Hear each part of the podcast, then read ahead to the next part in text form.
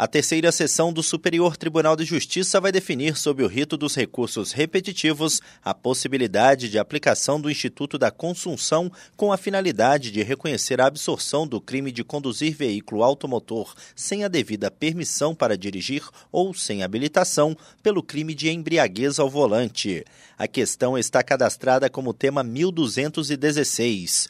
No recurso representativo da controvérsia, o Ministério Público de São Paulo recorre de decisão do Tribunal Estadual que considerou o crime de dirigir sem habilitação absorvido pelo crime de embriaguez ao volante mediante reconhecimento da agravante. A corte local substituiu a pena aplicada ao motorista de um ano e seis meses de detenção por colidir em veículo estacionado enquanto estava com a capacidade psicomotora alterada por duas medidas restritivas de direitos.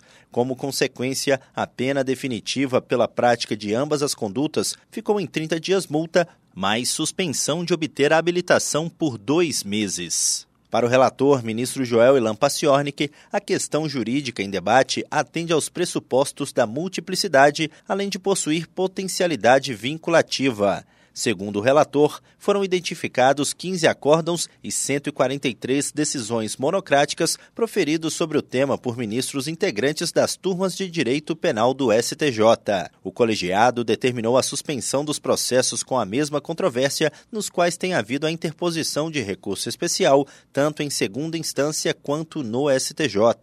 A possibilidade de aplicar o mesmo entendimento jurídico a diversos processos gera economia de tempo e segurança jurídica. Do Superior Tribunal de Justiça, Tiago Gomide.